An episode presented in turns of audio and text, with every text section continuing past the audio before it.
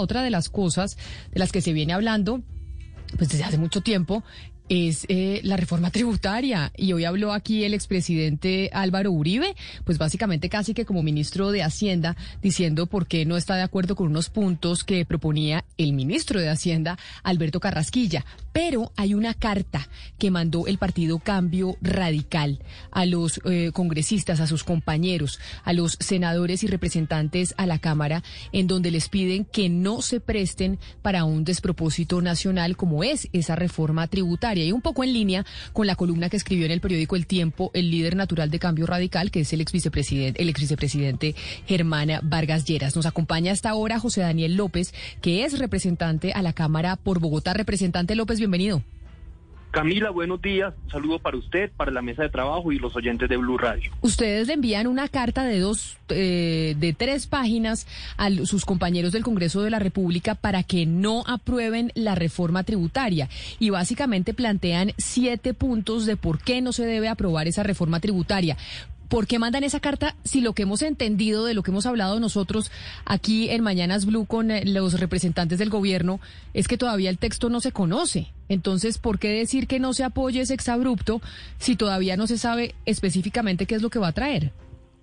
Bueno, nosotros hemos tomado muy atenta nota de cada una de las declaraciones que han hecho tanto el ministro Carrasquilla como el viceministro Londoño, que sí han dado unas pinceladas muy importantes del contenido de la reforma como también de columnas de personas bastante informadas sobre lo que puede ser el contenido de la reforma y es a partir de ahí que un grupo de congresistas de cambio radical le pedimos al pleno de la bancada que de manera anticipada manifieste su oposición a la reforma tributaria. Es verdad, Camila, que presentar una reforma tributaria en medio de una pandemia ya es suficientemente insólito, pero contenidos que hemos conocido hasta ahora, como la idea de grabar las pensiones, la idea de poner a las personas que ganen más de dos millones y medio de pesos mensuales tanto a declarar como a pagar renta, la idea también de cambiarle las reglas de juego a quienes han invertido su capital en Colombia a propósito de la discusión sobre el impuesto al patrimonio, la eliminación de exenciones a sectores que son claves para la reactivación económica, como el de la construcción y el turismo, pues son elementos que están puestos sobre la mesa, que nos generan una preocupación enorme y que deben llevar sin duda a la bancada del partido Cambio Radical, que es una de las mayoritarias en el Congreso, desde, las desde las primeras de cambio a manifestar su oposición a esta desafortunada reforma tributaria. Pero mire, representante, hay algo que me tiene muy confundida sobre la posición de cambio radical y espero que usted me ayude a entender un poco. Porque en la columna de Vargas Lleras eh, el domingo, que llama despropósito nacional a la reforma tributaria. La crítica que hace el ex vicepresidente básicamente es que pues se va a poner otra vez a las empresas a pagar más y no a las personas naturales, un poco en la línea con lo que en realidad quiere el señor Carrasquilla. Y dice en la columna que le parece muy triste que pues no se vaya a ampliar la base gravable del IVA, como diciendo que él sí está de acuerdo con empezar a que eh, la canasta familiar tenga IVA. Y usted en su, en su, digamos, crítica críticas a esta reforma está diciendo completamente lo contrario. Está diciendo que le parece un despropósito que se quiera grabar la canasta familiar. Es decir, ustedes, en cambio radical, están en oposición a la reforma tributaria, pero por dos temas completamente diferentes. Pues uno de los elementos, esto lo hacemos a título particular, quienes manifestamos por medio de esta carta nuestra oposición a la reforma tributaria, es toda esta confusión que ha habido sobre el anuncio que hizo el viceministro de Hacienda de grabar con IVA a bienes de la canasta familiar.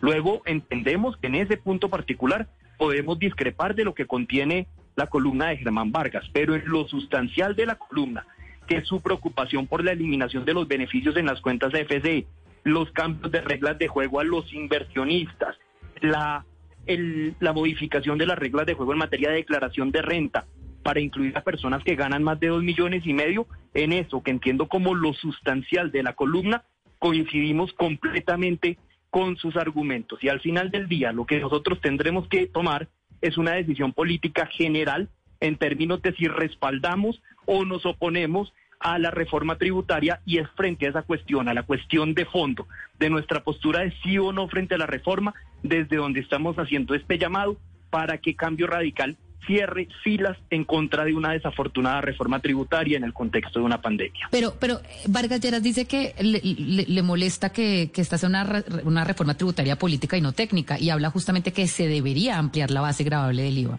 Usted está diciendo exactamente lo contrario. Entonces uno queda loco porque pues las personas que lo, que lo siguen a ustedes en cambio radical pues dicen, listo, se oponen, pero por razones completamente distintas. Pues vea que hay una discrepancia en el tema puntual del IVA, eso es evidente, pero vea que hay coincidencia en los demás elementos que está mencionando Germán Vargas, de número al menos cuatro. El tema de, prorrogar por dos años el impuesto al patrimonio es un golpe en el estómago a la confianza de los inversionistas que atraídos por la pasada ley de crecimiento económico trajeron su capital y ahora les vamos a volver más gravosa esta tasa y les vamos a prorrogar la duración del impuesto al patrimonio en la preocupación por la eliminación indiscriminada de exenciones en especial a los sectores prioritarios de la reactivación económica, coincidimos plenamente con la columna de Germán Vargas.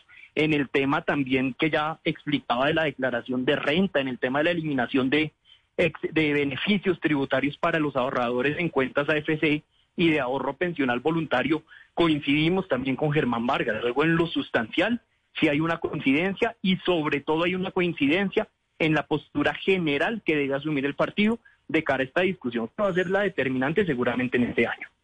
Representante López, pero entonces para nosotros entender un poco mejor, esta carta que ustedes eh, mandan tiene siete puntos. El séptimo punto dice no tiene sentido grabar a empresarios y ciudadanos y no avanzar en lo prioritario.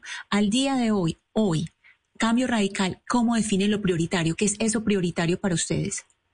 Nosotros hemos venido insistiendo, al menos quienes firmamos la carta, y lo propio lo dice Germán Vargas en su columna, en la importancia de tomar muchas más medidas contundentes contra la evasión en materia de reducción del gasto público. Yo creo que no podemos hablar acá de reformas tributarias cuando al mismo tiempo el gobierno se niega a la propuesta de Gabriel Santos de eliminar las 12 altas consejerías de volver más eficiente el recaudo. Nosotros creemos que lo prioritario es iniciar la discusión desde esa perspectiva antes de generar modificaciones como las que acá hemos descrito, que terminan por un lado golpeando la confianza de los inversionistas, que son los que hacen posible a su vez la generación de empleo, y al mismo tiempo generándole nuevas cargas a una clase media que está lo suficientemente golpeada. Ah, pero ¿usted cree, representante, que con eso es suficiente, con recortar el gasto público? O sea, ¿no se necesita una reforma tributaria, como ha dicho el gobierno, para financiar los programas sociales del país? Pues yo creo que parte de la equivocación está en pretender, digamos, aumentar sustancialmente el gasto público. Yo creo que hay dos caminos para la reactivación económica. Uno es crecer desbordadamente el gasto social sin discutir que sea necesario y otro camino es el de más bien animar la economía para que sea la economía de mercado la que genere empleo, la que genere mayor tributación y la que genere de alguna manera un crecimiento mucho más sostenido. Nosotros somos conscientes de la necesidad de aumentar el recaudo de la nación, pero lo que sí discutimos son los medios que está planteando eh, lo que hemos conocido de la reforma eh, o digamos divulgada en elementos puntuales por el gobierno nacional en lo que tiene que ver con golpear la confianza de la inversión privada y en lo que tiene que ver también con afectar los recursos ya bastante delimitados de la clase. Pero mire, representante López, en, época preelectoral, por supuesto que este discurso, como el suyo, como todas las personas que se están oponiendo abiertamente a la reforma tributaria, pues le gusta a la mayoría de la gente, a la galería le encanta, pero hay que buscar, hay que, hay que hacer reforma tributaria porque no hay plata y hay que cubrir unos, unos huecos tremendos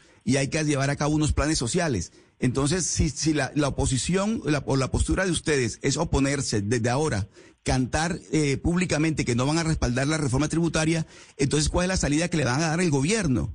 ¿Cuál es la propuesta concreta de ustedes en este sentido para que el gobierno encuentre los recursos que se requieren? Porque todos estamos de acuerdo que se requieren por lo menos 20 o 30 billones de pesos. Pues vea, yo creo que acá nuestra postura la estamos tomando a partir de lo que hemos conocido de la reforma tributaria y lo que se, sabido, que se ha sabido de la reforma tributaria son los puntos que acabo de enumerar hasta ahora. No hemos conocido nada más. Nosotros creemos que una reforma tributaria razonable en este momento tan complejo es una reforma tributaria en donde el Estado de ejemplo, en donde el Estado se apriete el cinturón, se reduzcan gastos de funcionamiento, se optimice el recaudo, se castigue la evasión y sobre esa base, si eso requiere algunos otros cambios tributarios, bienvenida a la discusión. Pero Nuestro debate de fondo es sobre el punto de partida del contenido de la reforma tributaria y el punto de partida de, la reforma tributaria no puede ser medidas tales como la del impuesto al patrimonio, como la de grabar con declaración de renta y pago de renta a quienes ganan dos millones y medio de pesos, entre otros. Este, digamos, la discusión es sobre la esencia y sobre el fondo de la reforma tributaria y lo que vemos acá, en lo que se ha conocido hasta ahora, es una reforma supremamente gravosa para el sector privado y para la clase media colombiana. Pero entonces usted esta carta que le manda a los congresistas, a sus colegas que firman eh, tres integrantes del Partido Cambio Radical, conociendo cómo funciona el Congreso, representante López, porque saben cómo es la relación del Congreso de la República con el gobierno, etcétera, etcétera, a pesar del debate, las críticas, ¿usted cree que esto va a pasar o no va a pasar? ¿Que le van a hacer caso a ustedes tres haciendo este llamado o que básicamente pues vamos a tener reforma tributaria porque la reforma pues igual se necesita?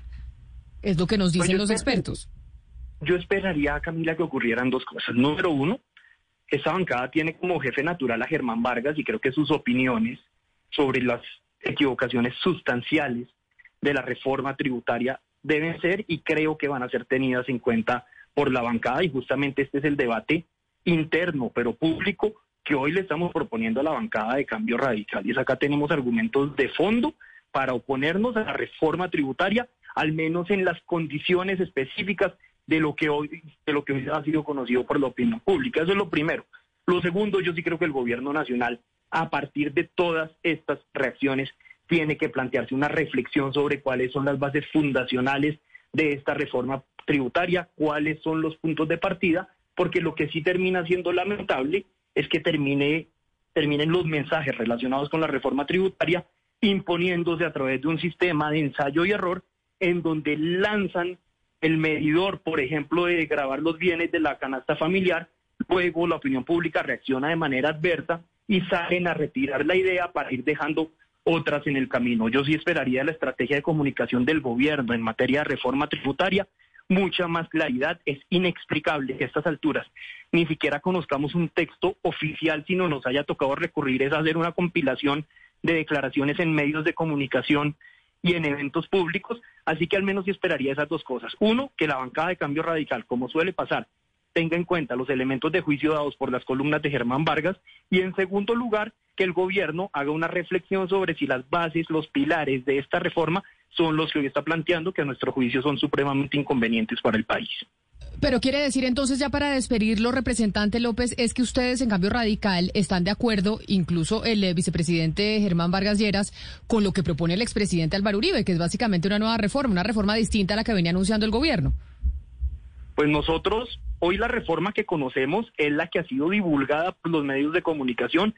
Sin duda preferiríamos que no se presentara una reforma tributaria en este momento coyuntural tan complicado para el país pero lo que ha presentado el gobierno, lo que ha presentado el partido de gobierno, incluido el expresidente Álvaro Uribe, pues es el contenido sobre el cual estamos opinando, contenido que resulta supremamente inconveniente, mal haríamos en especular eh, sobre otros contenidos de reforma distintos a los que hoy están sobre la mesa. Es el representante de Cambio Radical, José Daniel López, hablando sobre esa carta que le envían hoy tres congresistas de ese partido a todos sus colegas en el Congreso de la República para que no apoyen la reforma tributaria. Representante López, mil gracias. No, ustedes muchas gracias por la invitación, Camila. Un buen día. Ok, round two. Name something that's not boring. laundry? Uh, a book club. Computer solitaire, huh? Ah, oh, sorry, we were looking for Chumba Casino. That's right. ChumbaCasino.com has over 100 casino style games. Join today and play for free for your chance to redeem some serious prizes. ChumbaCasino.com. No purchase necessary. Full prohibited by law. 18 plus terms and conditions apply. See website for details.